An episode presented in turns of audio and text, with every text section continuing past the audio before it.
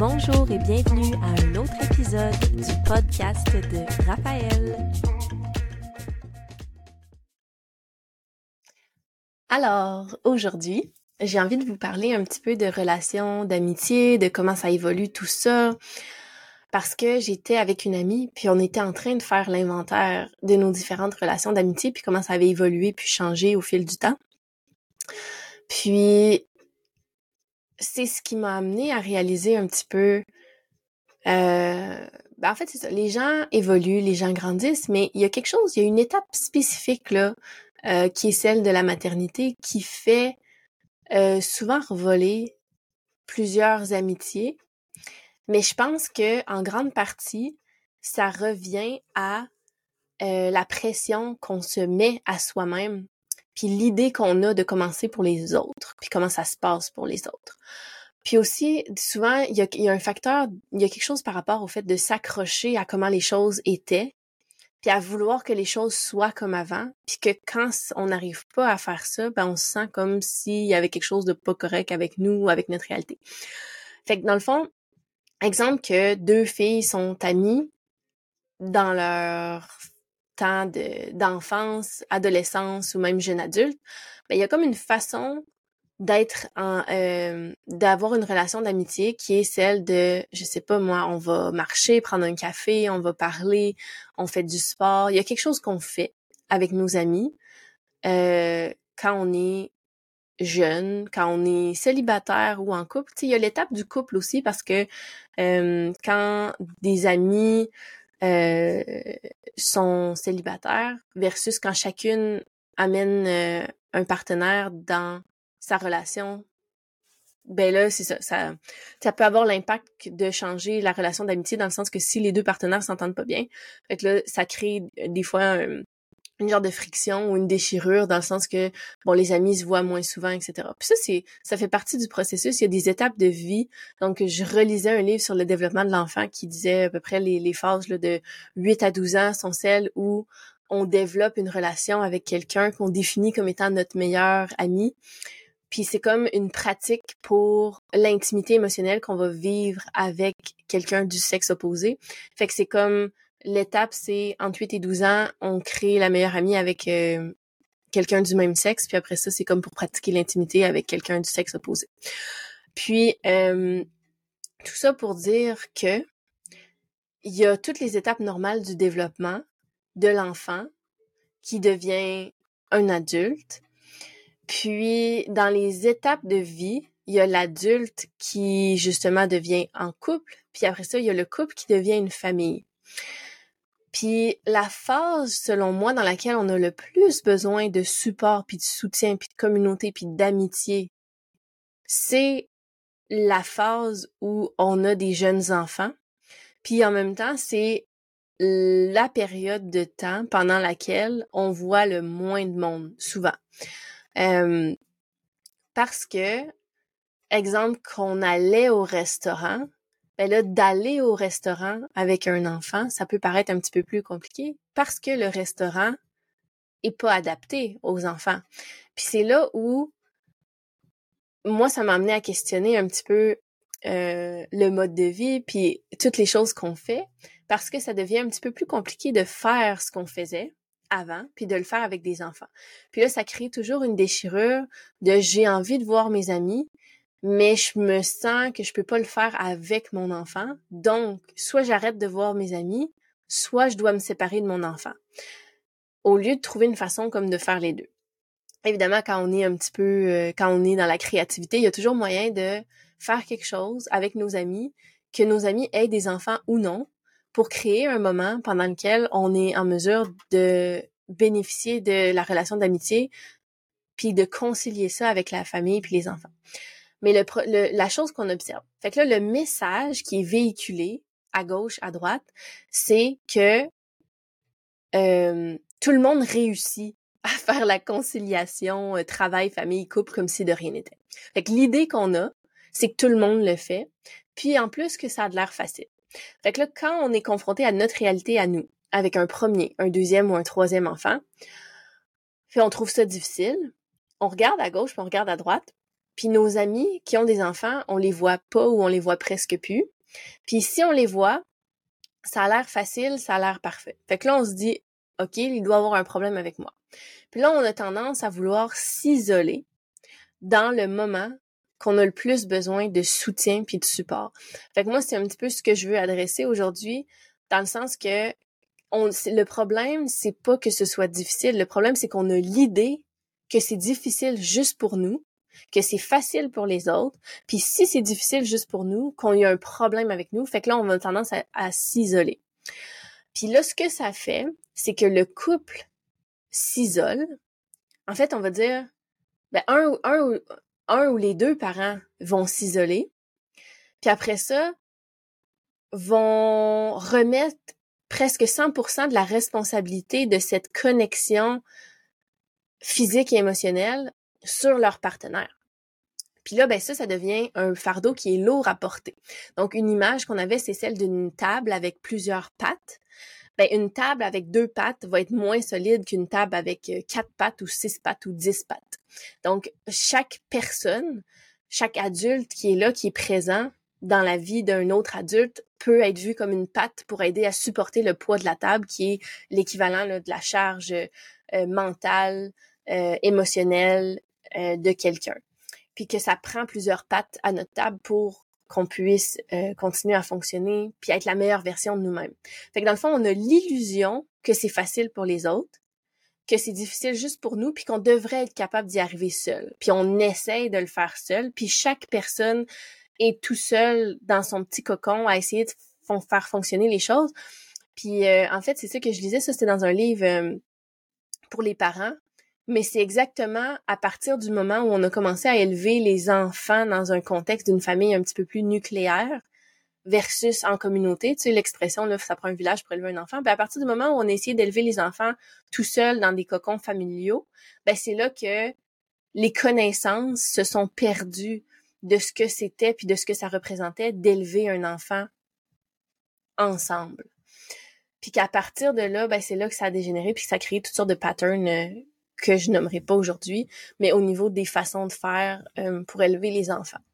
Fait que je faisais juste euh, rappeler que c'est tout à fait normal puis sain d'avoir envie de voir des amis ou de la famille dans un contexte où on a des jeunes enfants, même si c'est difficile. Puis c'est là où ça revient à l'idée qu'on a là, de ce que ça devrait être. Fait que là, si on se dit, je veux aller prendre un verre avec une amie euh, dans un bar, ben avec un bébé, c'est sûr que ça se fait moins. Fait que ça se fait moins bien. fait que là, des fois, on s'accroche à l'idée, puis là, vu qu'on peut pas faire ça, ben, on se dit je vais rien faire. Ou euh, on recevait quelqu'un chez nous, puis là, la maison était toute à l'ordre, etc. Puis là, on se met une pression de dire si j'invite quelqu'un, faut que je ramasse la maison au complet, puis là, ça devient difficile avec un ou deux enfants. Fait que là, finalement, je vais recevoir personne chez nous. Fait que je fais juste imager toutes les barrières qu'on se met pour finalement se priver d'un soutien émotionnel qu'on a besoin le plus. Puis dans le fond, c'est que c'est pas grave si la maison est en désordre, c'est pas grave si les activités, si c'est juste d'aller euh, dans un parc boire un verre d'eau, j'image ça, ou que la personne vienne chez vous dans votre salon, juste ça peut être encore là. Puis là, on a comme l'idée que ça devrait être une heure ou deux ou trois. Ça pourrait être euh, 15 à 30 minutes juste un petit, un petit moment, une petite pause pour connecter puis faire je respire, j'existe, euh, je peux partager ma réalité avec quelqu'un. Puis on a aussi l'idée que il faut que les gens soient absolument d'accord avec nous puis nos façons de faire pour que ça puisse fonctionner. Fait que c'est comme si on a une amie qui a un, un enfant puis là on élève nos enfants d'une façon différente ben là c'est comme si on se dit oh ben on peut plus être amis parce qu'on n'a plus la même vision de la maternité ou euh, de ce que c'est que d'élever des enfants. Au lieu de dire c'est ton choix, genre j'ai confiance que tu sais ce que tu fais avec ton enfant, puis même si tes choix sont différents des miens, genre je te fais confiance que tu sais qu'est-ce qu'il y a de mieux pour toi puis ton enfant, puis fais-moi confiance que je sais ce qu'il y a de mieux pour moi puis mon enfant, puis on peut connecter là où on est confortable de connecter puis si les sujets à éviter sont les sujets là, de, de parentalité, du genre euh, la discipline, l'entraînement au sommeil, euh, l'allaitement, les, les, les formes de, de c'est ça de, discipline positive ou, ou punition récompense peu importe. Fait que si on n'aborde pas ces sujets-là on les aborde pas. Si on a des questions puis des doutes on peut dire j'ai envie que tu écoutes mes questions puis mes doutes, mais j'ai pas envie de recevoir des conseils parce que des conseils, j'en reçois déjà trop. Fait que ça peut juste être de dire j'ai choisi de faire telle ou telle approche, j'ai envie de te partager que je trouve ça difficile, mais je veux pas que tu me dises quoi faire de différent, etc. Fait que c'est juste que, fait qu'on a comme l'idée qu'il faut que tout le monde soit pareil, puis que si tout le monde n'est pas pareil, on n'est pas d'accord, puis si on n'est pas d'accord, on peut pas connecter. Fait que je vais juste dire qu'on se prive de beaucoup de relations puis de connexion de qualité en faisant ça. Non seulement ça, mais après ça, on met la pression euh, sur le partenaire de vie de répondre à tous nos besoins en plus d'être celui ou celle qui doit nous aider avec tout le reste. Fait qu'il y a comme la charge émotionnelle, mais après ça, il y a toute la, charge mentale euh, de prendre soin des enfants, de prendre soin de la maison, de rapporter euh, des sous et tout ça. Fait que je pense que le fait de pouvoir connecter avec des amis, ça, c'est ça, ça permet de d'alléger un petit peu justement le poids de la table puis toutes les pattes. Puis que c'est ça. Fait que c'est juste que quand c'est difficile, on a tendance à se replier sur soi-même. Puis ce qui fait le plus du bien, c'est de pouvoir s'appuyer sur les autres. on n'a pas tendance à faire ça. Puis aussi, ça m'amène à toucher un point important qui est euh, un peu la différence parce que j'avais lu ça quelque part dans un livre puis je trouvais ça important de le clarifier au niveau de la dépendance, l'indépendance, l'hyper-indépendance, puis après ça peut-être l'interdépendance. Fait que la dépendance, c'est quand un système ne peut pas exister sans l'autre. Fait que si on y va en termes de dépendance émotionnelle ou de codépendance, c'est comme si dans la dynamique, là, c'est comme un ne peut pas exister sans l'autre. Fait que ça, c'est évidemment, c'est pas l'idéal. Après ça, chaque il y a des avantages puis des inconvénients à chaque euh, phase ou selon chaque euh, définition des mots que je veux nommer. Mais je veux juste clarifier des fois l'idée qu'on a de quelque chose qui est positif qui ne l'est peut-être pas. Fait que dans le fond, la dépendance ou la codépendance, c'est vraiment quand le système est très fusionnel. Puis il y a comme un ne fonctionne pas sans l'autre. Fait que c'est soit un ou dépend de l'autre ou c'est vraiment c'est comme les deux se nourrissent l'un l'autre. Fait que c'est très difficile. C'est comme si on ne sait plus comment exister seul quand on est dépendant. Après ça, au niveau de l'indépendance, c'est juste la capacité de faire les choses par soi-même sans avoir besoin de l'autre. Mais il y a quand même une genre d'isolation dans ça. Après ça, l'hyper-indépendance, c'est encore pire, c'est je suis capable de tout faire moi-même et j'ai besoin de personne et je ne veux pas que personne m'aide. Fait que souvent, quand on valorise l'indépendance, ben souvent on tombe dans l'hyper-indépendance, puis celui-là, ça je le connais bien. Fait que l'hyper-indépendance, c'est vraiment quand t'as tellement, t'as confiance en toi, mais t'as perdu confiance aux autres puis en leur capacité à t'aider. Fait que tu t'es convaincu qu'il y avait jamais personne de mieux placé que toi pour faire tout. Puis ce que ça fait, ben ça c'est, ça amène euh, à l'épuisement éventuellement.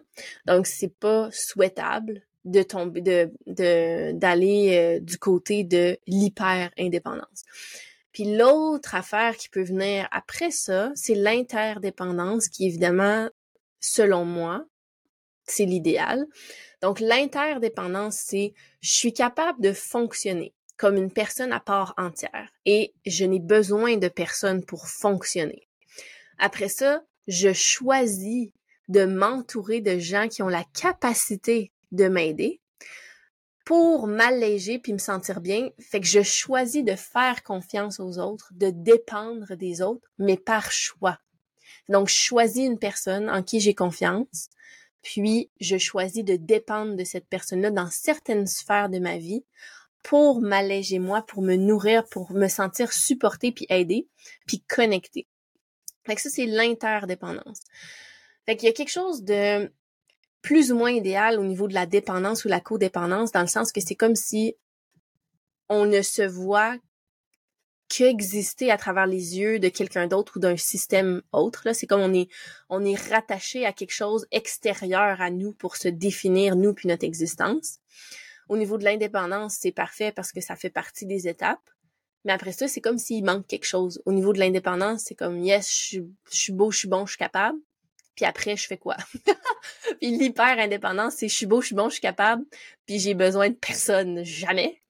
Puis après ça, au niveau de l'interdépendance, c'est je suis beau, je suis bon, je suis capable. Et je choisis quand même de me faire aider puis appuyer parce que c'est ce qui me permet euh, d'être la meilleure version de moi-même, d'avoir un verre qui est plein, puis après ça d'être débordante d'énergie puis d'amour que je peux redonner aux autres.